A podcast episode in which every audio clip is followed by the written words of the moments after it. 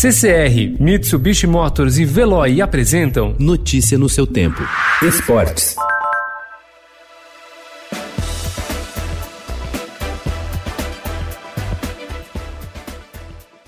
O desejo de se tornar profissional de esportes pode ter aumentado em algumas pessoas durante a quarentena.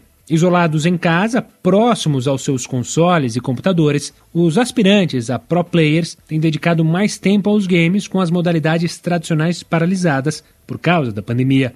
Com interesse crescente, o levantamento do Twitter apontou aumento de 71% na busca por esportes em março. Os esportes eletrônicos também se destacam pelas premiações.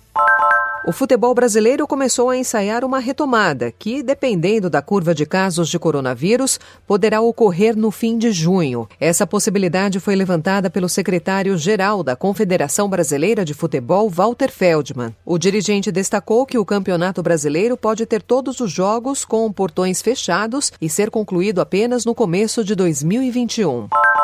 As expected, Mike Tyson comes out fast. O mundo do boxe está pegando fogo com a possibilidade de um retorno aos ringues de Mike Tyson e Evander Holyfield. Os dois cinquentões espalharam vídeos nas redes sociais com treinamentos que entusiasmaram os fãs. A ideia é que os ex-campeões façam lutas exibição para caridade, mas muita gente sonha com um terceiro duelo entre dois dos mais renomados boxeadores das últimas décadas.